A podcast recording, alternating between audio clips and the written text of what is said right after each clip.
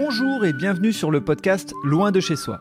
Je suis Frédéric Florent et je suis enchanté de vous accueillir sur ce podcast consacré aux personnes qui ont décidé de vivre des aventures loin de chez eux. Sur ce podcast, chaque mercredi, vous suivez les aventures de Teddy, un serial voyageur, et de Jimmy, expatrié au Canada. Aujourd'hui, c'est un épisode spécial avec un invité, Savinien Varapenbuch. Savinien avait depuis quelques années l'idée d'aller vivre à l'étranger. Il a franchi le pas il y a peu pour aller s'installer en Polynésie française. Nous prenons le temps de parler de son parcours qui nous permet de mieux comprendre sa décision de venir vivre sur une île et nous parlons ensuite de son arrivée sur son nouveau lieu de vie avec le Covid. Quelque chose me dit que ce n'est pas la dernière fois que l'on entend Savinien au micro du podcast puisqu'il adore les voyages. Je vous laisse découvrir Savinien. Très bonne écoute On est avec Savinien sur le podcast. Bonjour Savinien. Bonjour Frédéric. Alors c'est un podcast avec un, décalage assez marqué celui-ci puisque ici on va dire qu'il est l'heure du petit déjeuner et chez toi c'est l'heure de l'apéro. Alors euh, bah, je vais te laisser euh, nous dire euh, où tu es mais aussi nous expliquer ton parcours, ce qui t'a amené à, à, quitter la France et aller vivre loin de chez toi, loin de tes racines. Exactement, du coup, donc il est 19h43 exactement chez moi. Euh, j'ai 12 heures euh, de retard sur toi, on va dire. C'est-à-dire que euh, moi, il est mardi soir alors que toi, il est mercredi matin. Et je suis actuellement sur l'île de Tahiti, en Polynésie française. Je, ouais, comme tu dis. Je suis arrivé ici en début juin, on va dire après la crise du coronavirus. Ici, en Polynésie, on avait beaucoup de chance, c'est que ça faisait partie des rares pays du monde où euh, le Covid n'avait pas trop frappé pendant les premières euh, vagues. Euh, donc, c'était beaucoup plus détendu qu'en France, ce qui nous a fait du bien avec Benjamin, qui est mon conjoint avec qui je suis venu m'installer ici. Et depuis, la situation s'est complètement renversée, puisque là, à l'heure où je te parle, je suis confiné. On a été remis en confinement pour une durée de 15 jours initialement, puis là, on, re, 15 jours, donc à partir de lundi, là, donc euh, hier pour moi, jusque fin, quasiment fin du mois. Et, explique-nous ce, confinement, c'est un confinement euh, très strict, c'est un confinement, euh, je dirais, avec des attestations où on peut sortir? Oui, exactement. En fait, c'est le même principe que le confinement qu'on a vécu en France, le premier. Donc, c'est-à-dire limite, limitation extrême des sorties et des déplacements on a le droit à une heure par jour pour aller faire du sport maximum. Si vraiment on peut pas sortir, si on peut pas rester chez nous, on peut aller faire nos courses, on peut aller travailler. Si vraiment on a une attestation de notre employeur, c'est tout. Ça, ça, reste, ça reste là. Donc du coup, c'est un peu compliqué. On doit rester chez nous comme au premier confinement. Euh, avec la, vue qu'on peut avoir, nous, qui diffère, parce qu'on a une vue magnifique sur Moréa. Donc, c'est pas donné à tout le monde, mais ça fait plutôt plaisir à voir le matin et l'après-midi. Euh, et on a la chance aussi d'avoir une piscine ce qui change énormément par rapport au premier confinement qu'on a vécu en France. oui, clairement, clairement, je peux, te le confirmer. Euh, avant de parler du, euh, du quotidien, est-ce que, euh, Savinien, on peut revenir sur, euh, sur ton parcours, où tu vivais en France, quels sont tes, tes lieux d'origine en France, pour bien comprendre ton parcours, pour après aussi comprendre le, le, le pourquoi de ce voyage? Ok, alors du coup, ben, moi, si tu veux, donc j'ai 34 ans. Euh, je suis né euh, à Croix, dans le nord, tout près de Lille.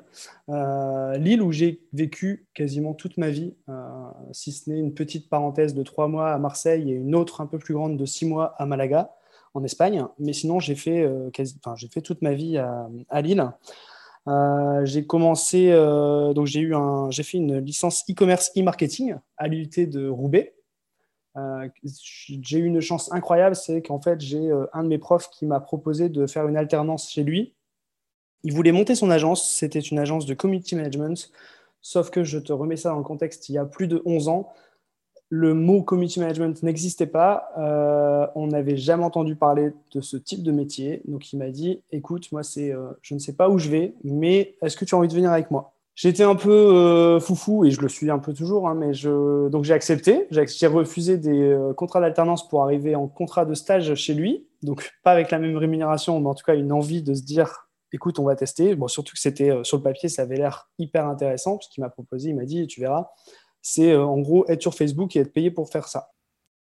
Donc, j'ai rejoint cette agence qui, du coup, à l'époque, n'existait même pas. On a dû tout créer de, zéro, donc que ce soit le logo, l'identité, le nom, le site, tout ça, tout ça. Donc, ça m'a fait apprendre énormément de choses sur le digital en très peu de temps. Cette agence est devenue On prend un café, qui existe toujours aujourd'hui et qui est une agence qui est très bien reconnue dans son domaine au nord de Paris et même en France. Euh, donc, c'est une agence qui est euh, spécialiste dans le marketing digital, mais bien axée social media. Et donc, j'ai eu la chance de faire partie des premiers community managers de France. Alors, ça fait très prétentieux de dire ça, mais c'est vrai qu'à l'époque, même, je me souviendrai toujours, le contrat de travail, quand on a dû fabriquer le contrat de travail, euh, on ne savait même pas ce qu'on allait mettre dessus. Donc c'était un peu compliqué. Euh, oui, parce que les termes anglais, normalement, ne sont pas, euh, par la loi française, ne sont pas acceptés. Euh, donc il faut traduire quoi qu'il en soit. Exactement. Et même, tu sais, on n'avait aucune comparaison, donc on ne savait même pas qu'on allait rédiger sous contrat. Donc c'était assez, assez cocasse, à l'époque en tout cas. Euh, j'ai fait donc trois ans, un peu plus de trois ans chez On prend un café euh, en tant que community manager du coup. Donc je m'occupais de plein de clients. J'ai eu la chance, enfin c'est un truc de dingue quand j'en parle aujourd'hui, mais j'ai eu la chance de créer des pages Facebook de grosses marques telles le LOSC, euh, Flunch, le groupe Imochamp. Enfin j'ai j'ai été le créateur de ces pages Facebook-là, donc je trouve ça juste dingue. Mais même aujourd'hui, je ne m'en rends même pas compte de la folie que ça pouvait être euh, à l'époque. Oui, parce qu'aujourd'hui, euh, on ne, on ne crée plus de pages Facebook, elles sont déjà toutes créées, on les entretient. Mais là, créer, c'est tuer à l'origine de ça. Ouais, c'est ça, c'est ça. Donc c'est juste dingue de dire que c'est mon petit Facebook à moi qui a créé ces pages-là, ces, ces mastodontes-là aujourd'hui. Euh, donc ça, c'était assez, assez marrant. au bout de trois ans et demi, je suis parti. En fait, quand je te disais tout à l'heure que j'étais un peu foufou, j'ai toujours eu cette cette euh, facilité, on va dire, à changer et à switcher, même à prendre, enfin, quitte à prendre des risques. Pourquoi? Parce que j'ai quitté un CDI pour arriver euh, chez Experian, qui est une euh, très grosse boîte aussi en, email marketing, qui est, très, qui est quasiment le leader sur le marché de l'email marketing. Et je suis arrivé là-bas en CDD de six mois pour être chef de projet e-marketing. À l'époque, j'avais une espèce de volonté de me dire, je veux toucher un peu à tout dans le digital parce que c'est un monde qui me passionne depuis toujours en tout cas du plus loin que je me souvienne, l'ordinateur, Internet, etc., c'était vraiment un truc très ancré chez moi. Euh, et du coup, je me suis dit, bah, écoute, j'ai envie, de, envie de tester euh, tout, ce que peut m'offrir le digital. Et je suis arrivé du coup en gestion de projet euh, e-marketing chez Experian. donc c'était un truc de dingue. J'ai dû apprendre à coder, j'ai dû apprendre à, enfin, à coder, à intégrer, on va dire plutôt. J'ai dû apprendre à parler à des clients, à gérer des clients, enfin, plein, plein, plein, plein de choses que je n'avais pas encore faites jusqu'alors. Euh, et je suis resté un an et demi là-bas. Euh, pourquoi? Parce qu'ils m'ont proposé un autre CDD de 12 mois suite à mon premier CDD de 6 mois. Au bout des 12 mois, ils m'ont proposé un CDI que j'ai refusé. Alors ça fait aussi encore une fois encore une, petite anecdote de foufou à raconter. J'ai refusé mon CDI à l'époque parce que je bon, j'étais honnête avec moi-même. Je voulais pas forcément être très riche, mais je voulais gagner ma vie assez bien pour vivre et non pas survivre. Comme il ne me proposait pas d'augmentation de, salaire, j'ai refusé mon CDI. Euh, quand j'en ai parlé à mes parents le soir, c'était euh, une soupe à la grimace parce que clairement, c'était euh, tu te rends compte, tu, tu, tu, tu as, déjà tu as quitté un CDI pour un CDD et là tu refuses un CDI. Qu'est-ce qu'on va faire de toi? Enfin, C'était vraiment. J'exagère un peu, même si mes parents étaient hyper inquiets, hyper protecteurs pour moi, je pense, à l'époque. quoi qu'il en soit, la semaine d'après, j'ai ma chef qui est venue me voir et qui m'a proposé un CDI dans un autre service euh, qui était du coup dans l'analyse délivrabilité, donc une micro-niche de l'email marketing, mais pour le coup avec un très bon salaire. Pourquoi? Parce qu'il y avait quasiment personne en France qui faisait ce métier. Je pense que les experts, ils devaient être 10, euh, même pas, enfin, ils se comptaient sur les doigts des deux mains. Euh, et elle m'a dit, bah, écoute, même si tu connais rien, je veux que tu fasses partie de de cette équipe, donc est-ce que tu acceptes? Chose que j'ai faite, du coup j'ai accepté. J'ai accepté cette mission. Euh, au bout de 3, on va dire 4-5 mois, j'étais encore en période d'essai. Et là, j'ai Benjamin, qui est, mon, compagnon, qui lui a eu une opportunité. Alors lui, il était dans le tourisme très longtemps. Et il a eu une opportunité d'aller euh, euh, s'occuper et de gérer une, une équipe d'animation dans un tout nouvel hôtel à Malaga. Et du coup, il me dit, bah, écoute, voilà, j'ai cette opportunité-là, qu'est-ce qu'on fait? Moi, comme d'habitude, sur le coup, je ne dis rien. Je dis oui, bah, pourquoi pas, je sais pas, etc. Faut qu'on, faut qu'on réfléchisse. C'était le samedi soir. Le dimanche matin, je me réveille et je lui dis on part. Sauf que entre deux, il fallait, fallait préparer ses bagages, fallait préparer sa vie, parce qu'on partait un mois après, alors qu'on avait deux semaines et demie de vacances au Canada dans cette période. c'est original. Ouais, c'est, j'ai l'impression que ma vie, c'est toujours un peu ça, c'est toujours un peu dans le speed. Alors moi, je suis quelqu'un de très speed. Là, justement, j'essaye de parler très lentement, mais c'est un, c'est pas dans mes habitudes. Ça va très bien. Ça va très bien. dans mes habitudes, d'habitude, je suis très speed et je parle très vite. Euh, bref, tout ça pour dire, donc j'ai accepté. J'en ai parlé le lundi, euh, non, le dimanche midi, j'en ai parlé à ma famille en disant, écoutez, euh, Ben et moi, on s'en va vivre en Espagne, avec une petite particularité, c'est que on part dans un mois, un peu moins, mais on ne sait pas quand est-ce qu'on revient. Parce que, en fait, le contrat de Ben, c'était six mois minimum et advienne que pourra euh, par la suite. Euh, donc, on est, euh, on est parti en Espagne. Au bout de six mois, Ben, bon, il a changé plusieurs fois d'hôtel, etc. là-bas. On est rentré en France. Et là, j'ai été contacté par une de mes anciennes connaissances de, de chez On prend un café, euh, Arnaud Adem, pour le citer, c'est un mec très bien, j'aime beaucoup, euh, qui m'a contacté. À l'époque, il était responsable de l'équipe euh, social media chez Boulanger, la marque d'électroménager multimédia. Et il m'a contacté en me disant Écoute, Savinien, j'ai besoin de toi pendant trois mois. J'ai ma community manager qui est partie en congé maternité. Et du coup, je veux que tu la remplaces. Au début, c'était un peu compliqué parce que je lui ai dit bah, écoute, moi, j'ai pas trop envie de faire du community management pur. Euh, je me voyais un peu plus dans la gestion de projet, ou enfin, je savais pas trop, mais en tout cas, je voulais plus faire du community management pur. Mais comme j'avais rien d'autre euh, en visibilité, j'ai accepté cette, cette, cette, offre. Donc, je suis allé chez Boulanger, j'ai fait trois mois de community management. Au bout des trois mois, la, la, la CM de, en poste est revenue. Et le DRH est venu me voir en me disant Écoute, Savinien, alors, encore une fois, ça va faire hyper prétentieux, mais c'est pas du tout. Euh, enfin, j'aime pas du tout euh, être prétentieux, mais c'est un peu, un peu le cas. Euh, le DRH est venu me voir en disant Savinien, on veut pas que tu partes, donc on te propose un CDI et tu écris ta fiche de poste. Donc là, c'est voilà, ben voilà, exactement. Donc j'ai réagi de la même façon que toi. J'étais, on aurait dit un enfant qui, qui, était devant ses parents qui avait fait une bêtise. je lui ai dit d'accord, et je ne savais pas du tout quoi dire, quoi faire. Je, je, franchement, j'étais un peu perdu. Et du coup, j'en ai parlé avec mon ancien chef, du coup, Arnaud. Et on a décidé d'écrire une euh, fiche de poste qui mêlait un peu tout ce que je savais faire, c'est-à-dire de la gestion de projet en social media.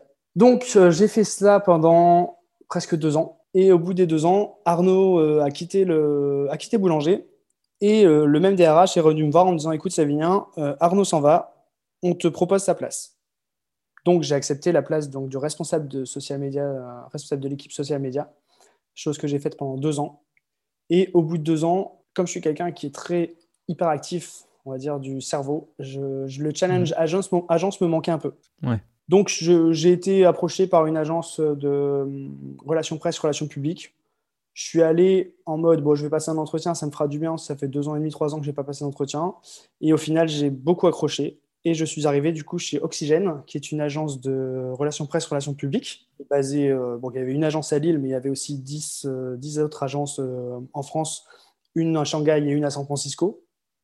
Et j'ai été recruté là-bas pour monter le pôle social media.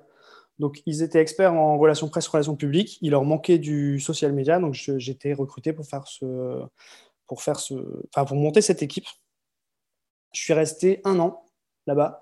Au bout d'un an, je suis parti malheureusement en burn-out parce que euh, de beaucoup, beaucoup de projets, beaucoup de choses à gérer, mais pas d'équipe qui me suit derrière. C'est-à-dire que euh, je n'avais pas l'opportunité d'embaucher euh, parce que bah, forcément, comme j'arrivais à tenir la cadence, ma chef ne voyait pas l'intérêt de recruter. Donc j'avais juste un, stagiaire avec moi, qui était exceptionnel d'ailleurs à l'époque. et au bout d'un an, bah, burn-out, chose que de toi à moi, j'aurais jamais cru un jour euh, pouvoir dire ça. Mais, euh, et même encore aujourd'hui, hein, j'ai pas l'impression d'avoir fait un burn-out, mais c'est juste euh, la même semaine, ma maman et Benjamin m'ont dit écoute, ça vient voir le médecin parce que tu n'es pas comme d'habitude. Bah, je dors, enfin, je pensais boulot, je mangeais boulot, je me levais le matin en me disant oh, j'ai oublié de faire ça, je me couchais le soir, etc. Enfin, c'était devenu imbuvable. Même pour Ben, du coup, qui m'a dit mais va voir le médecin parce que j'en peux plus. Et je suis allé voir mon médecin et c'est, enfin, j'ai eu de la chance, c'est que c'était une, une petite jeune qui remplaçait mon docteur habituel. Et en me voyant arriver, donc je lui ai dit bah écoute, je, bonjour madame, je sais pas pourquoi je viens vous voir. Euh, je sais que oui, je suis un peu stressé alors que je suis pas de nature à stresser. Et là, elle m'a dit, tu bosses dans le marketing? Euh, Oui. Euh, et puis là, elle m'a regardé, elle m'a dit, bah écoute, tu es presque en train de faire un burn-out. Je pense que dans une semaine, tu serais revenu me voir en, mode etc. Enfin, le burn-out qu'on peut connaître. Donc moi, j'étais un peu les bras coupés, parce que je me suis dit, mais c'est pas possible. Enfin, je ne pense pas que moi, je puisse faire un burn-out. Euh, et du coup, donc elle m'a mis On pense souvent que ça arrive qu'aux autres. exactement, mais vraiment. Et puis en fait, la première semaine où elle m'a mis en arrêt, euh, j'étais euh, pas bien du tout. C'est-à-dire que je continuais à regarder mes mails, je continuais à regarder ce que je devais faire au boulot, etc. Et mon ancienne chef a fait quelque chose horrible, mais qui m'a permis de me rendre compte, me rendre compte pardon, que c'était vraiment un burn-out que je faisais. C'est-à-dire que, en gros, je l'ai appelé du lundi pour lui dire je suis en arrêt, je reviendrai bosser la semaine prochaine. Et là, en fait, elle a changé mes mots de passe de ma boîte mail. Donc, j'ai reçu une alerte. J'ai reçu une alerte sur mon téléphone qui me disait reconnecte-toi parce que j'ai perdu, perdu, la connexion. Et en voulant me connecter, j'ai reçu un mail de Google qui me disait tu as changé ton mot de passe il y a moins de deux heures, un truc comme ça. Et là, je me suis pris une grosse claque dans la figure. Donc, je l'ai appelée. Je lui ai dit pourquoi tu as changé mon mot de passe? Donc, elle avait ses raisons et, et aujourd'hui, je n'ai rien contre elle et au contraire. Mais euh, en gros, elle m'a dit mais si on a une urgence, il faut qu'on sache gérer. Parce que forcément, j'étais la personne qui gérait les réseaux sociaux. Ce à quoi je lui ai répondu, mais tu sais, j'ai quand même une conscience professionnelle, même si je suis en arrêt, qu'il y avait une urgence, je vous l'aurais envoyé, enfin, j'aurais pas, j'aurais pas euh, fait le, le bébête avec ça. Bref, et en fait, c'est cette petite claque derrière la nuque qui m'a fait prendre conscience qu'en fait, je voulais plus bosser pour elle.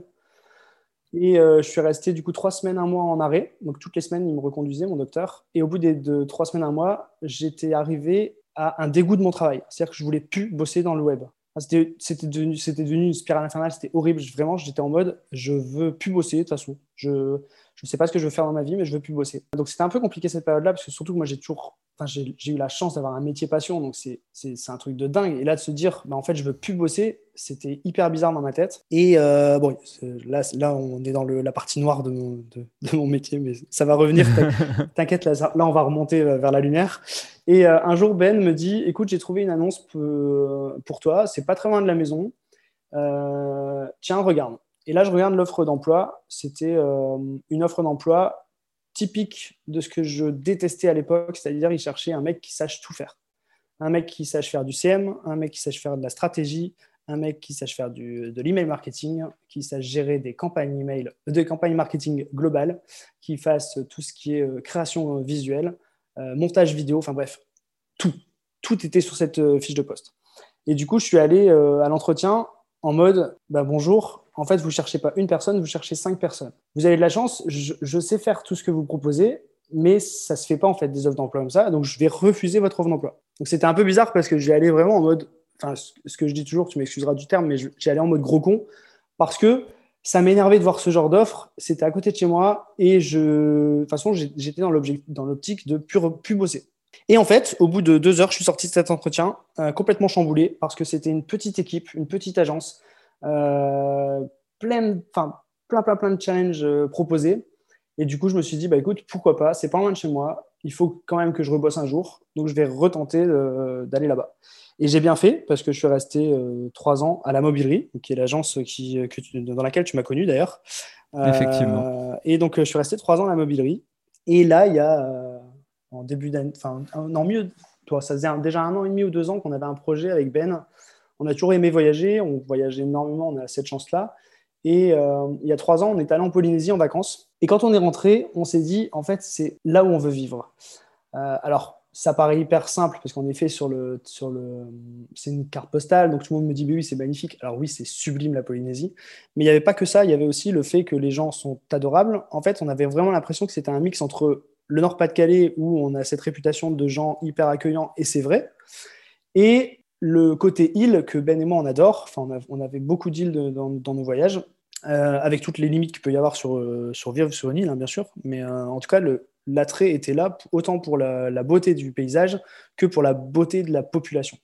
Donc, ce qui vous, ce qui vous donne l'envie de ce lieu, en tout cas déjà avant de, l'envie de partir, c'est euh, le fait que ça soit qu'il y, ait les personnes et qu'il y ait en plus le lieu qui soit vraiment euh, euh, qui corresponde à vos envies, c'est ça? Exactement, exactement. Surtout que moi, tu sais, j'ai une, une, espèce de fibre sociale qui est énorme, c'est-à-dire que j'aime les gens, j'adore parler aux gens, enfin, j'ai vraiment ce besoin même de voir des gens. donc, si tu veux, autant, le, autant, autant te dire, le premier confinement, je l'ai très mal vécu, juste parce que je voyais personne et j'avais besoin de voir des gens. Euh, donc voilà, donc on est, on parti il y a trois ans en vacances ici. Et quand je suis revenu, j'ai prévenu euh, assez rapidement la mobilerie que euh, peut-être dans un futur plus ou moins proche, je partirai là-bas pour essayer de vivre. Alors, j'avais aucune notion de temps en tête. C'est-à-dire que je me disais pas, je vais vivre 6 mois, 1 an, 2 ans, 12 ans. J'en savais rien. Mais je, lui ai dit, en tout cas, j'ai envie, de, envie de, de, me laisser cette chance. Euh, donc, après, il y a eu le, fameux Covid qui, là, est venu accélérer un peu la, chose. Parce qu'autant, c'était, un projet hein, avec Ben, on en parlait régulièrement, mais il n'y avait rien de fait. Pendant le, Covid, le confinement, Ben a, est tombé sur une offre euh, du Black Friday d'une compagnie aérienne qui fait euh, le, les vols vers la Polynésie. Et du coup, il m'a dit Qu'est-ce qu'on fait? Et là, je lui ai dit bah, Go, on prend le billet, allez, sans retour. Et donc, c'est hyper bizarre. c'est énorme. hyper bizarre de, de faire ça, mais c'est hyper excitant en même temps. Euh, c'est génial. Ouais, c'est, bon, après, c'est, tu vois, le, autant le, le fait d'acheter ton billet, ça va. Ouais. Et au plus le temps passe, au plus tu stresses parce que tu dis Ah là là là, mais qu'est-ce que j'ai fait? Pourquoi j'ai fait ça? Donc, c'est un peu bizarre. Et donc une précision, vous avez acheté le billet avec une date ou c'était un billet où vous pouviez choisir après la date? Non, non, il y avait une date. Il y avait une date. Ok. Et donc quand vous achetez le billet, quelle date on est Et le, le vol, c'était pour quelle date? Alors bah, on, c'était le Black Friday, donc on devait être début novembre. Je ne sais plus exactement. Mhm. Euh, ou fin novembre, pardon, fin novembre, parce que Black Friday, c'est plus le fin novembre. Et le billet initial était le 5 mai. Ok. ah oui. ah oui, non, parce que oui, on est, on est très dans le, dans le rapide. Puis on, se lance des petits challenges. ah, euh, gros, gros, tu peux dire gros challenge. Donc, ouais, en gros, six mois après, on changeait de vie complètement. Euh, donc, c'est, bah, c'est le. Heureusement, comme on commence à en parler aussi bien à notre entourage proche que à nos, nos collègues, etc., c'est ça n'a pas été une surprise pour tout le monde, même si ça a mis une petite mhm. claque quand même, parce que ben, là, on avait une date. On avait vraiment un. c'est concret. C'est concret, exactement. Euh, bon, manque de bol, le billet a été décalé euh, plusieurs fois. Donc, on est arrivé ici le 9 juin officiellement. Mais en tout cas, euh, on a, on a sauté le pas grâce à ce Black Friday. Ok, alors merci le Black Friday. Bon, on va pas, va pas le dire trop fort quand même, hein, voilà. Mais euh, est-ce que tu peux nous expliquer euh, quelles sont les démarches euh, qu'il y a à faire pour aller vivre à Tahiti? Est-ce que on a besoin de papiers particuliers? Est-ce qu'il y a besoin de documents, etc. Parce qu'il peut y avoir des gens qui nous écoutent et qui se disent, moi, je veux faire comme Savinia et Ben et je veux, je veux aller vivre à Tahiti. Alors oui, alors c'est, faut s'y préparer. Alors nous, on n'était pas, on, avait fait un, pardon, on hésitait longuement entre Tahiti ou La Réunion. Euh, il mhm. faut savoir que Tahiti est un pays d'outre-mer, donc qui ressemble à la France, mais qui n'est pas la France. Alors que La Réunion est vraiment comme la France. C'est-à-dire que tu peux avoir droit à ton chômage à La Réunion, mhm. tu peux avoir droit à toutes les aides que tu peux avoir en France, tu peux... enfin, c'est tout pareil. Même la, sécu, euh, la sécurité sociale, etc., tout est pareil. En Polynésie, euh, c'est pas du tout le cas. C'est-à-dire qu'ils ont leurs propres règles, leur propre président, donc qui est un, ils ont le président de la Polynésie française, qui est du coup forcément euh, épaulé par un représentant de l'État français, donc qui, qui, est le haut commissaire. Et donc c'est un, un, un, peu un, peu bizarre à comprendre, mais le haut commissaire ne peut pas décider tout seul sans l'accord du président et inversement. Donc ils sont toujours tout, le temps obligés de se parler. Et euh, du coup, qui dit pays d'outre-mer dit euh, des règles complètement différentes. C'est-à-dire que par exemple ici, c'est pas la CPM, c'est la CPS qui va gérer tes droits euh, pour le remboursement, euh, tout ce qui est médical, etc. Euh, tu n'as pas droit au chômage. Il n'y a pas de chômage en Polynésie. Donc c'est un peu plus compliqué aussi si tu pars sans, sans rien. Parce que c'est vrai qu'on. Je n'ai pas, pas précisé, mais à l'heure actuelle, je suis freelance du coup. Je me suis mis en freelance 100%. Je reviendrai juste après si tu veux. Oui, oui, bien sûr. Et donc, ouais, donc c'est un peu différent. après, l'avantage, c'est que ça reste la France. Donc, il y a beaucoup de choses qui sont encore euh, compatibles. Typiquement, tu vois, la CPM te, euh, euh, te maintient dans son, dans, son livre, on va dire, pendant six mois maximum. Donc, tu as quand même une période de transition, même si cette période de transition peut paraître un peu compliquée à gérer parce qu'il il y a beaucoup de papiers à fournir depuis la France vers la Polynésie pour pouvoir ouvrir tes droits ici, tes droits à, tout ce que j'ai cité juste avant. Et, donc pour venir, est-ce que vous aviez besoin de, euh, je vais prendre l'exemple comme le Canada pour, pour en avoir parlé pas mal, où il faut un visa, il y a un tirage au sort, etc. Est-ce que là c'est le cas aussi sur euh, Tahiti? Non, pas du tout. Alors là, pour le coup, il n'y a, pas de, a pas de visa euh, travail. Mhm. Donc tu peux venir quand tu veux et comme tu veux. Euh, il y a juste, en effet, quand tu. Bah, la Polynésie, euh, je te fais pas de dessin, mais c'est exactement à l'opposé de la France. Donc, euh, tu es obligé de faire une escale, quoi qu'il arrive, même s'ils ont fait des vols commerciaux sans escale, mais ça reste très rare. du coup, tu as un minimum 22 heures, on va dire, de voyage, avec une escale qui se fait la plupart du temps aux, États-Unis ou au Canada d'ailleurs. Donc, du coup, il te faut un visa pour juste avoir le droit de sortir de l'avion et de re-rentrer tout de suite dans l'avion. mais sinon, ça s'arrête là. Sinon, tu peux venir en vacances, tu peux venir t'installer comme tu veux en Polynésie. Ça reste beaucoup plus simple qu'en effet un PVT au Canada, par exemple. Ok. Et pour revenir un tout petit peu en arrière, quand euh, vous prenez le, euh, le billet et que vous prenez la décision de, de partir, euh, c'est quoi les émotions qui viennent quand on l'annonce aux très proches qui, eux, vont rester en métropole ou en France, tout simplement? Ah bah, C'est marrant que tu me dises ça, parce que tu vois, quand tu m'as posé cette question, j'ai eu des frissons dans le, le corps parce que j'ai ressenti les émotions qu'on pouvait avoir. C'est-à-dire que c'est une émotion qui est hyper bizarre c'est que c'est à la fois une excitation extrême de te dire je vais changer de vie, je vais au bout du monde, je vais dans un lieu paradisiaque. Et euh, un truc que moi j'ai beaucoup ressenti quand je l'annonçais à mes proches, euh, que ce soit mes amis ou ma famille, c'est le, fait de leur faire hyper mal au cœur, alors que c'est quelque chose pour lequel ils devraient être contents pour toi. Et ça, c'est vraiment une émotion que j'ai eu du mal à gérer parce que euh, c'est, enfin, j'ai pleuré plusieurs fois dans les bras de mes potes ou de ma famille parce que justement, je leur faisais mal sans le vouloir. Et ça, c'est vrai que cette sensation, c'est un peu, un peu bizarre. Euh, même si tous tes potes, même si ta famille, etc., sont hyper contents pour toi, mais tu sais quand même que tu leur fais mal parce que tu vas moins les revoir, euh, tu pourras moins les serrer dans tes bras, etc. au, moment où ça, au moment où ça arrive, effectivement, il y a cette, euh, cette confrontation, cette double confrontation. C'est comme, enfin, moi je vais prendre un exemple très perso et comme ça, je, je, vais pas, je vais faire un parallèle. c'est comme quand quelqu'un, toi tu veux avoir un enfant et tu n'y arrives pas, et tu as quelqu'un, un proche en face de toi qui dit bah, Je suis enceinte eh ben, tu, le, tu le vis, à mon avis, pratiquement de la même manière que ce que tu viens de dire. C'est-à-dire que tu es partagé entre euh, le bonheur pour l'autre et puis euh, ta, petite souffrance euh, à toi personnelle. Et là, je pense que c'est le cas de tes amis et de ta famille. C'est exactement ça. Et c'est ce qu'on se disait à chaque fois avec tout le monde, c'est qu'en fait, c'est un... même nous, alors nous, on était hyper égoïstes de partir et nos potes étaient hyper égoïstes de ressentir cette tristesse euh, et de la montrer. Alors que, enfin, moi, c'est ce que je disais à mes potes hyper proches, je leur ai dit, mais en fait, on, s'aime toujours autant et on peut montrer nos émotions et on peut en parler, en fait. L'important, c'est d'en parler aussi, de se dire, bah voilà, oui, moi, j'ai une amie qui m'a regardé dans les yeux, elle m'a dit, je t'en veux que tu partes. Non, mais au moins, il faut le dire, c'est important, ce que tu as raison. Tu as raison. Ouais. Ah, parce que moi, je voulais absolument que tout soit dit euh, avant qu'on parte parce que je voulais pas partir avec cette frustration. Et même si, encore une fois, j'ai toujours l'impression d'avoir beaucoup de chance dans ma vie, mais le Covid a, nous a aidés sur ça parce que pendant un an, un an et demi, on n'a pas fait la bise à nos potes, à nos proches, on a beaucoup moins vu nos amis et nos familles, donc du coup, on a eu l'habitude d'avoir des discussions euh, par écran interposé. Et ce qui, euh, ce qui, pour moi, je trouve, est une chance, parce qu'aujourd'hui, quand j'appelle mes parents ou ma famille ou mes amis, euh, bah, c'est comme si rien n'avait changé, comme si on était au bout de la rue, comme d'habitude. Ouais, c'est vrai. Tu as raison. On, a été éduqué entre guillemets à, ce mode de, euh, de, vie à distance et qui est au fond, euh, comme tu le dis, quand on aime les gens, quelle que soit la manière dont on les voit, euh, le principal c'est de les voir. si on se touche pas, c'est pas c'est pas dramatique en soi. Exactement. Moi, ce qui est important pour moi aussi, c'est de savoir un petit peu l'organisation qui se met en place à partir du moment où on a décidé de partir. Bah, quels sont les quels sont les, moments, les grandes étapes et les organisations à mettre en place pour permettre de euh, partir serein, entre guillemets, hein, je le dis bien sûr, pour que les gens qui ont envie de faire le même voyage que vous puissent euh, transposer et, prendre quelques conseils de votre part Alors bah, du coup, nous, ce qu'on s'était dit tout de suite avec Benjamin, c'est que déjà, on voulait euh, avoir des économies de côté pour au cas où.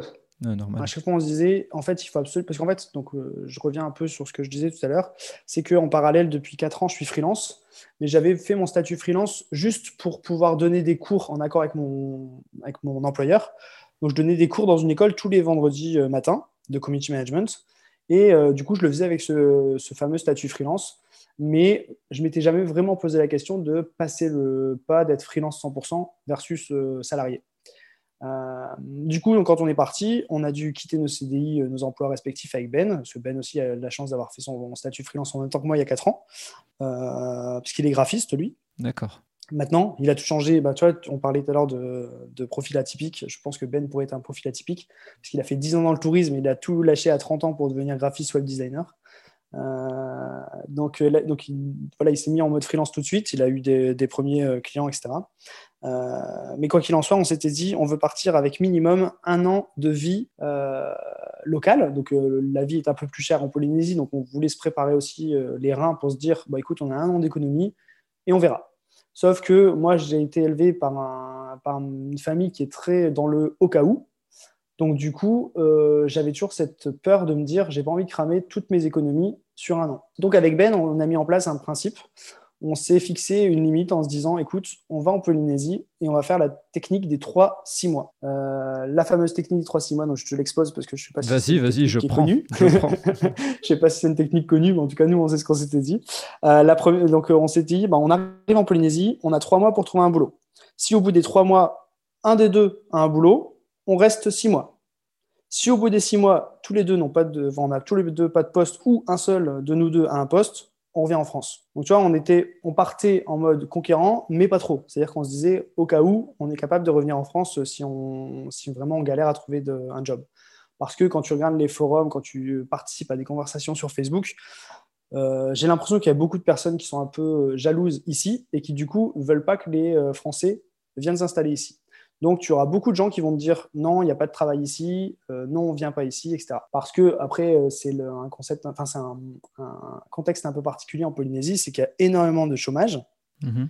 enfin, en tout cas de personnes qui ne travaillent pas, parce qu'il n'y a pas de chômage euh, tel, qu'on le connaît en France, parce que beaucoup de gens ben, vivent très simplement de leur chasse et pêche et culture. Mm-hmm. et à côté de ça, il y a eu tellement d'abus de Français en Polynésie que bah, les Polynésiens, forcément, se sentent un peu, euh, ben, un peu mis à l'écart lorsqu'il y, euh, a une offre d'emploi qui est, euh, qui est à pouvoir. Donc, c'est un contexte un peu particulier. Euh, toujours est-il que voilà, je me perds un peu dans mes explications, mais oui. Non, mais c'est en fait c'est important. Voilà, c'est important de, de, de vraiment euh, euh, vous dire que c'est top ce que ce que vous avez mis en place et, et, l'idée de se mettre des étapes, c'est génial. Alors comme tu dis, on est parti à l'aventure, mais avec des étapes, mais c'est justement ça qui est important, c'est d'avoir des plans de secours, des plans B, des plans C. Le pire des, des schémas, c'est de dire je pars et puis je réfléchis à rien. Là, vous avez quand même la tête sur les épaules et puis vous êtes deux, donc ça me paraît euh, ça me paraît important. Maintenant, dans, le, euh, dans les dernières semaines, euh, quand vous êtes en France, comment vous organisez le départ? Parce que pour avoir parlé avec certaines personnes qui ont fait le gros saut comme vous, c'est quelques semaines un petit peu floues, les semaines avant de partir ou les jours avant de partir, parce que bah, y a les au revoir, il y a je quitte l'appartement, mais entre deux, il faut que je, je puisse le donner deux trois jours avant de partir pour être sûr que tout est organisé. Comment vous avez géré tout ça?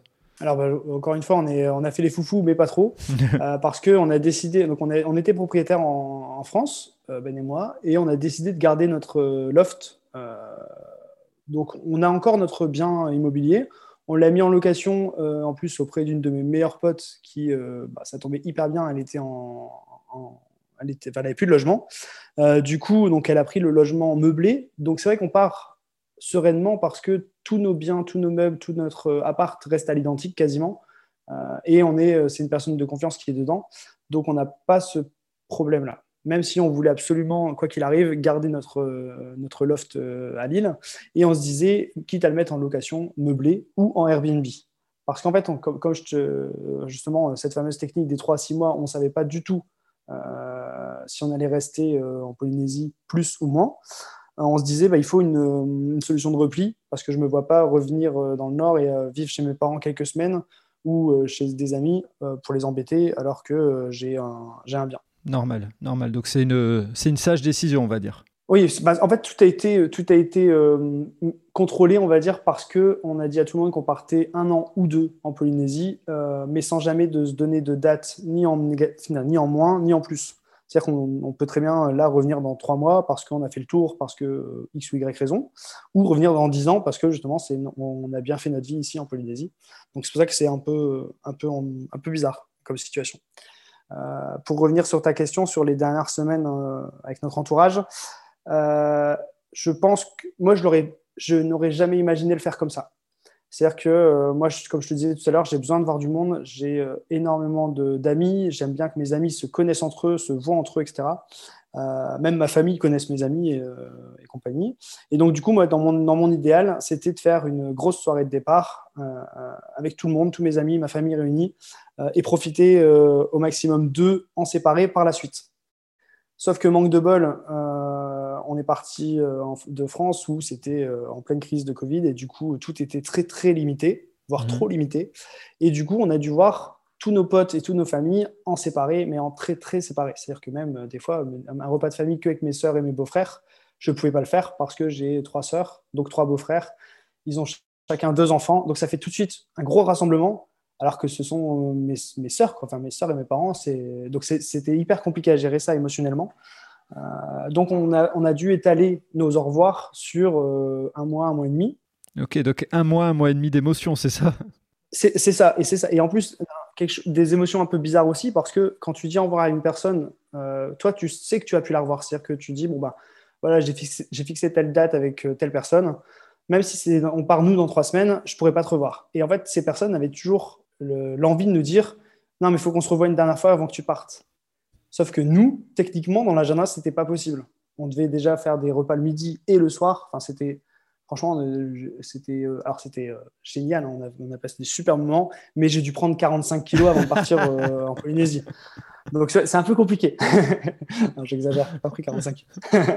mais tu vois, c'est un peu compliqué parce que c'est vrai que tu, tu, veux faire plaisir à tout le monde, mais en même temps, tu sais que tu pourras pas satisfaire tout le monde. C'est-à-dire que des super potes vont te dire, bah, moi je veux te revoir avant que tu partes. Et malheureusement, tu sais que tu vas pas pouvoir les revoir. Oui, puis en plus, euh, si, si, je me trompe pas, vous deviez aussi euh, euh, faire attention puisque vous aviez certainement des tests PCR ou autres à faire juste avant de partir et, et être sûr de ne pas tout faire capoter en voyant trop de gens ou en respectant pas certaines règles. Exactement. Et si tu veux, même pour tout te dire, donc notre départ initial était au 5 mai, avant, de, avant un changement d'un minute pour, pour raison de Covid, encore une fois. Mais en tout cas, on s'était dit, euh, notre premier départ, on s'était dit une semaine avant, on voit plus personne. C'est-à-dire qu'on s'enferme chez nous limite et on ne voit plus personne parce qu'on veut limiter les risques. Parce que, ben, en fait, quand tu pars comme ça au bout du monde, bah, déjà, tu fais toutes tes valises et tout est prêt. Et en plus, tu t'engages de l'autre côté. C'est-à-dire que tu dis, bah oui, je viens et je prends l'appartement à telle date. Donc, on ne se voyait pas dire, mais en fait, non, on ne peut pas venir parce qu'on a, on a chopé le Covid ou, ou, autre raison. Donc, hyper compliqué à gérer. Donc, on s'était dit, une semaine avant, on ne voit plus personne. Euh, on a eu de la chance, c'est que le vol a été décalé de un mois. Donc on est arrivé le 9 juin. Et là, là euh, clairement, moi j'étais tellement dans, le, dans ce, côté un peu tristesse de se dire je quitte tout le monde et je revois tout le monde une dernière fois que on n'a pas pris cette, euh, cette option-là pour le, pour le vrai vol, le 9 juin. Donc on a juste croisé les doigts en se disant bah, écoute, on va faire notre test de 72 heures avant, on en refera un au cas où dans la semaine pour être sûr. Euh, donc on a fait un antigénique euh, une semaine avant, un PCR euh, deux jours et demi avant de partir. Donc on était rassurés, mais c'est vrai qu'on a moins fait attention. D'accord, ok. On a eu de la chance au final. Mais... et, justement, on, parle de, de, ce, donc de ce départ et surtout de ce que tu disais, l'engagement pris là-bas. Comment on s'organise pour trouver un logement là-bas et être sûr que ça nous corresponde? Eh bien écoute, je... c'est hyper frustrant parce qu'en fait, tu ne vois tes biens que sur euh, photo, que via des agences. Certaines agences te répondent même pas euh, parce que tu es français, parce que tu euh, n'as pas de boulot, parce que la plupart des agences nous demandaient de fournir un CDI local qu'on ne pouvait pas faire parce qu'on était freelance. Donc on avait beau envoyer le fait qu'on soit freelance, qu'on ait de l'argent de côté. Donc certaines agences nous ont demandé par exemple de fournir des justificatifs bancaires, comme quoi on avait les reins solides pour venir vivre en Polynésie, parce que c'est quand même une destination qui est hyper chère par rapport à la France. Et du coup, les agences le, savent, donc elles, prennent le parti de te dire, bah, écoute, si tu n'as pas les reins solides, ne viens pas. Donc ça, on l'a eu plusieurs fois. Et en fait, on, a, euh, on hésitait entre deux appartements euh, qui étaient au même prix. D'ailleurs, un, budget, euh, la fourchette haute du prix qu'on s'était fixé, mais on ne trouvait pas à moins de... Donc je vais te dire le prix qu'on paye. On paye 1200 euros notre loyer par mois. D'accord un appartement. C'est énorme. Voilà, donc on avait le choix entre un T2 de 40 mètres carrés et un T3 de 70 mètres carrés. Euh, donc c'était, tu vois, et puis tu es un peu, toujours un peu euh, dans le recul, tu te dis, mais pourquoi il y a une telle différence de prix alors que les deux appartements sont dans la même ville? Euh, Enfin, tout est un peu compliqué. Et grâce à Instagram, parce que Ben et moi, on est blogueur voyage et on a un compte Instagram, il y a une nana qui était sur place et elle nous a dit, ben, envoyez-moi les annonces, je vais les visiter pour vous et je vous donne mon retour comme si euh, c'était un appartement pour moi. Extra, extra. Donc, sur le coup, c'était hyper gêné parce que cette nana, tu la connais pas, tu l'as, on l'avait jamais vue, on, lui parlait de temps en temps sur Instagram, mais ça s'arrêtait là. Et donc, c'est une nana qui, elle, euh, s'est expatriée ici il y a six ans maintenant. Euh, du coup, elle est venue, elle, nous a, elle nous a fait des FaceTime en direct, elle nous a donné son avis, mais vraiment, enfin, tu sais, on avait l'impression que c'était notre super pote qui visitait l'appartement et qu'elle nous connaissait très bien. C'est-à-dire qu'elle disait, bah, moi, l'appartement, je le prendrai pour telle raison, mais je le prendrai surtout pas pour telle raison, euh, celui-là, etc., etc. Et du coup, on a choisi sur papier, mais avec une personne qui est venue visiter euh, l'appartement pour nous. Excellent. Donc ça, je pense que c'est un, un must-have. Et d'ailleurs, c'est marrant parce que quand, on, quand on est arrivé ici, on a parlé à pas mal d'expats. Et ils sont tous confrontés au même problème de se dire, en fait, tu es paumé, tu sais pas ce que tu dois faire. Euh, tu sais pas quel appartement choisir. Si tu prends un hôtel, bah forcément, ça te coûte super cher parce que les hôtels en, Polynésie sont un peu plus chers que partout dans le monde. Euh, même les hôtels qui sont pas forcément sur pilotis restent un peu chers. Euh, et du coup, on a, des, on a rencontré des expats qui ont monté un service là, mais c'est tout récent, il y a deux mois même pas. Service justement qui t'aide pour venir t'installer en Polynésie. Donc, ils font toutes les démarches que nous, on aurait aimé que les gens fassent pour nous. Ah, génial. Et qui visitent ah, c'est génial. Franchement, leur concept est génial. Et, oh, tu, tu, pourras leur donner le lien du, du, podcast. Ils pourront joindre ça comme un petit, euh, comme un petit bonus euh, en plus. Carrément, carrément. Et, donc, quand vous arrivez, euh, est-ce qu'il il y a des découvertes particulières, sachant que vous, vous étiez déjà venu en vacances, donc votre premier contact avec votre lieu de vie, comment il se passe? Alors, bah, c'est encore une fois encore un, cas particulier, hein, on, n'enchaîne que ça. C'est que euh, comme nous, on est arrivé ici, on n'était pas vacciné parce que en France, ils venaient seulement d'ouvrir les vaccins aux plus de 18 ans. Mhm. Donc, on a eu droit à une dizaine obligatoire. Ah.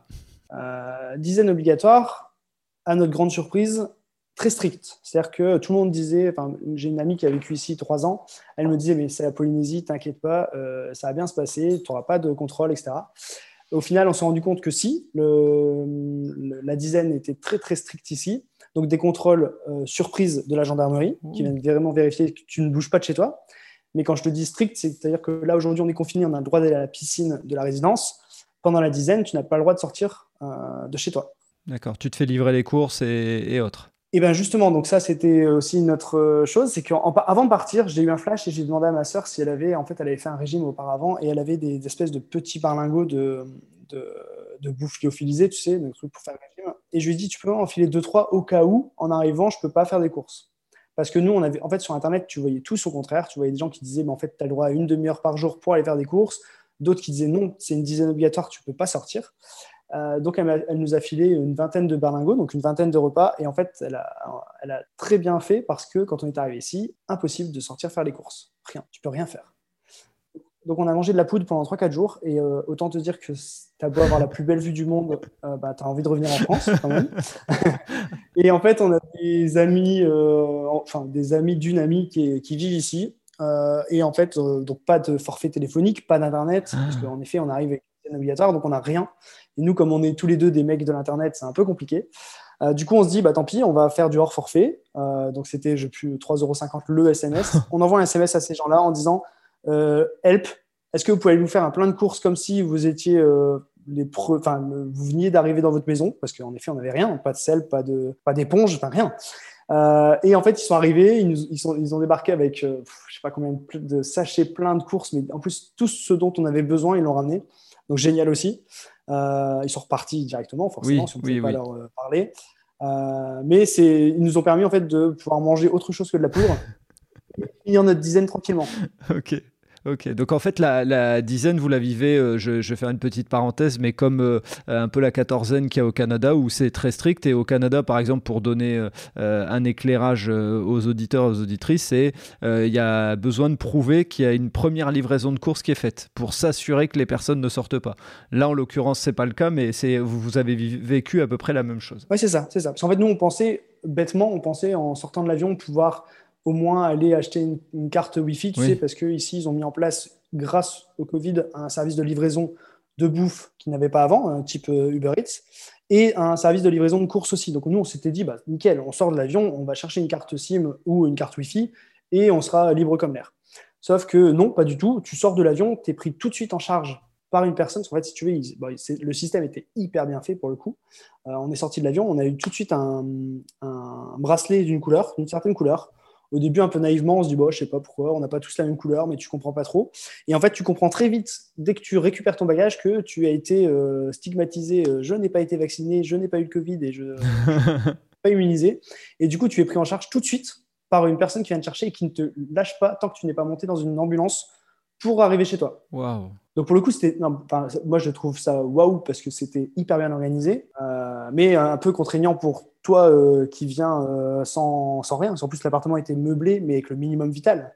C'est-à-dire qu'on n'avait pas de. Donc, enfin, je te refais le, petit débrief. On n'avait pas de télé, pas d'internet, pas de Netflix, pas de téléphone, pas de musique, rien. Vous aviez des livres, rassure-moi, dans la valise. Vous aviez des livres Eh ben, même pas, même pas. Oh mon parce que Dieu tu- on était tellement persuadés de pouvoir accéder à Internet dès qu'on arrivait, on n'avait pas pensé à charger des films sur euh, notre tablette, on n'avait pas pensé à charger des musiques parce que bah, on est des, des mecs du digital, donc on a tout en streaming. Bah oui.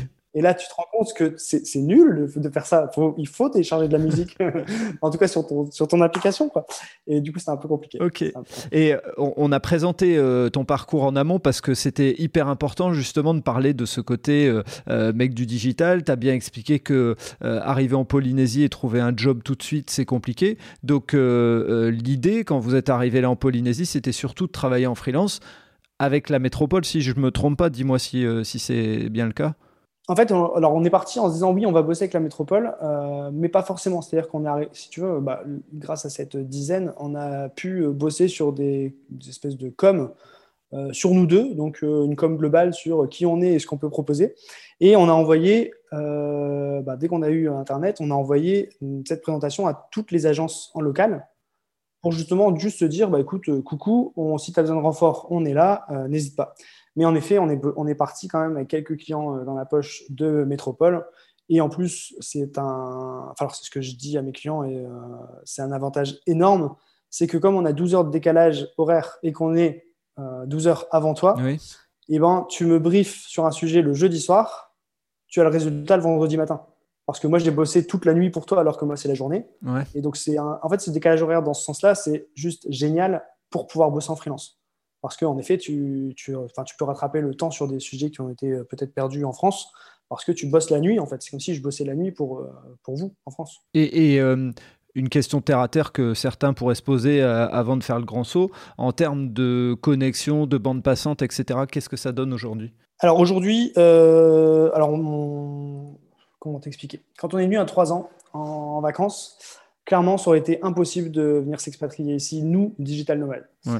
Pourquoi? Parce que euh, il y a 3 ans, ils commençaient à peine à fibrer les îles, en sachant qu'ils ont, ils ont eu un, un process un peu, un peu, je vais pas dire étrange, mais euh, je comprends pas en fait leur principe. Ils ont voulu fibrer toutes les îles avant de fibrer Tahiti et Moréa, qui sont les îles principales. Euh, donc ils ont terminé de fibrer Tahiti, euh, là il n'y a pas très longtemps. Mhm. Euh, et encore, tout, tout, enfin, tout, tout le monde n'est pas éligible à la fibre ici. Nous, on a de la chance, c'est qu'on est éligible à la fibre. Donc, on avait demandé à notre propriétaire de commencer les démarches avant notre arrivée. Ouais. Euh, donc aujourd'hui, je, on est les heureux papas d'une box fibre qui fait du euh, 30 mégas en download et euh, qui peut euh, monter jusqu'à euh, maintenant 10 euh, mégas en upload. Donc si tu veux, un, un débit qui est loin de nos débits à nous en France, Mhm. Mais qui du coup me permet d'avoir Internet en illimité parce que euh, la plupart des forfaits ici sont encore euh, avec des limites. Ça, c'est un truc aussi qu'il faut, savoir si tu viens en Polynésie, c'est que que soit ton forfait téléphonique portable ou ton forfait euh, ADSL, ils ont des limites. Par exemple, là aujourd'hui, moi j'ai un forfait téléphonique avec 5 heures d'appel et 10 gigas. Ok, oui, donc on, est revenu à l'ancien temps, quoi. Exactement. Tu vois, je, si un jour je t'appelle, je pourrais te dire, écoute, je dois te laisser, j'ai plus de, j'ai plus de crédit. Ouais, ce, que- ce qui n'existait plus comme phrase euh, aujourd'hui, ça ça- ça ne- ça ne- ça n'a plus de sens. Exactement. Et, et donc, Exactement. juste pour une précision pour les auditeurs et les auditrices qui se poseraient des questions pour aller vivre là-bas, le podcast, là, on l'enregistre sur Zoom. Donc, euh, clairement, pour l'instant, pas de lag, etc. Je vais toucher du bois et du singe en, en disant ça. Mais voilà, ça vous prouve que vous pouvez faire euh, des, euh, des visios, etc., des échanges téléphoniques via le Wi-Fi euh, sans aucun souci. C'est une manière de prouver que ça, ça fonctionne. Tout à fait. Bah, pour, pour, pour la petite anecdote, j'ai plus de, de débit ici, alors certes en fibre, qu'en ADSL chez moi à Tourcoing. Ah, bon, bah euh, voilà. 10 fois plus quasiment de débit. voilà. Un CQFD, il n'y a, pas mieux. Voilà. Que- quelles sont les habitudes que vous avez commencé à prendre euh, en arrivant euh, là-bas? Et puis maintenant que vous êtes là depuis un petit moment, bon, même si on met entre parenthèses cette euh, petite période, on va dire, de confinement. Et ben on a justement, on a, en arrivant ici, euh, on a pris des très bonnes habitudes, à savoir se lever hyper tôt, parce que tu, en fait, en Polynésie, euh, il faut savoir aussi un truc, c'est que le soleil se couche toute l'année entre 17h30 et 18h30, c'est-à-dire qu'ils n'ont pas de longues soirées comme nous on peut avoir en France. Et par contre, le soleil se, lève aussi toute l'année entre 5h et 5h30. Donc, si tu veux euh, profiter un peu de ta journée, bah, tu vois, nous en- actuellement, là, c'est l'hiver en Polynésie, donc l'hiver austral, le soleil se couche à 5h30, 6h moins le quart. Ouais. Donc, si tu veux profiter un peu de tes journées, il vaut mieux te lever tôt. Donc, on a pris cette habitude là de se lever hyper tôt. Donc, tu vois, tous les, tous les jours, naturellement, en plus sans réveil. Et ça, je trouve ça extraordinaire parce que en France, j'avais besoin d'un réveil si je devais me réveiller à 8 heures. Mmh. Ici, à 6h30, tous les jours quasiment, je suis réveillé. Sans réveil, sans rien. Ouais, le, lever du soleil en plus qui, euh, qui, doit aider, à mon avis. Euh. C'est ça, c'est ça, ça, Et bizarrement, c'est vachement agréable et je, je ressens même plus de fatigue, etc. Enfin, c'est hyper bizarre. C'est que le réveil naturel, en fait, est moins moins méchant que le réveil avec un réveil. Ça, c'est plutôt cool.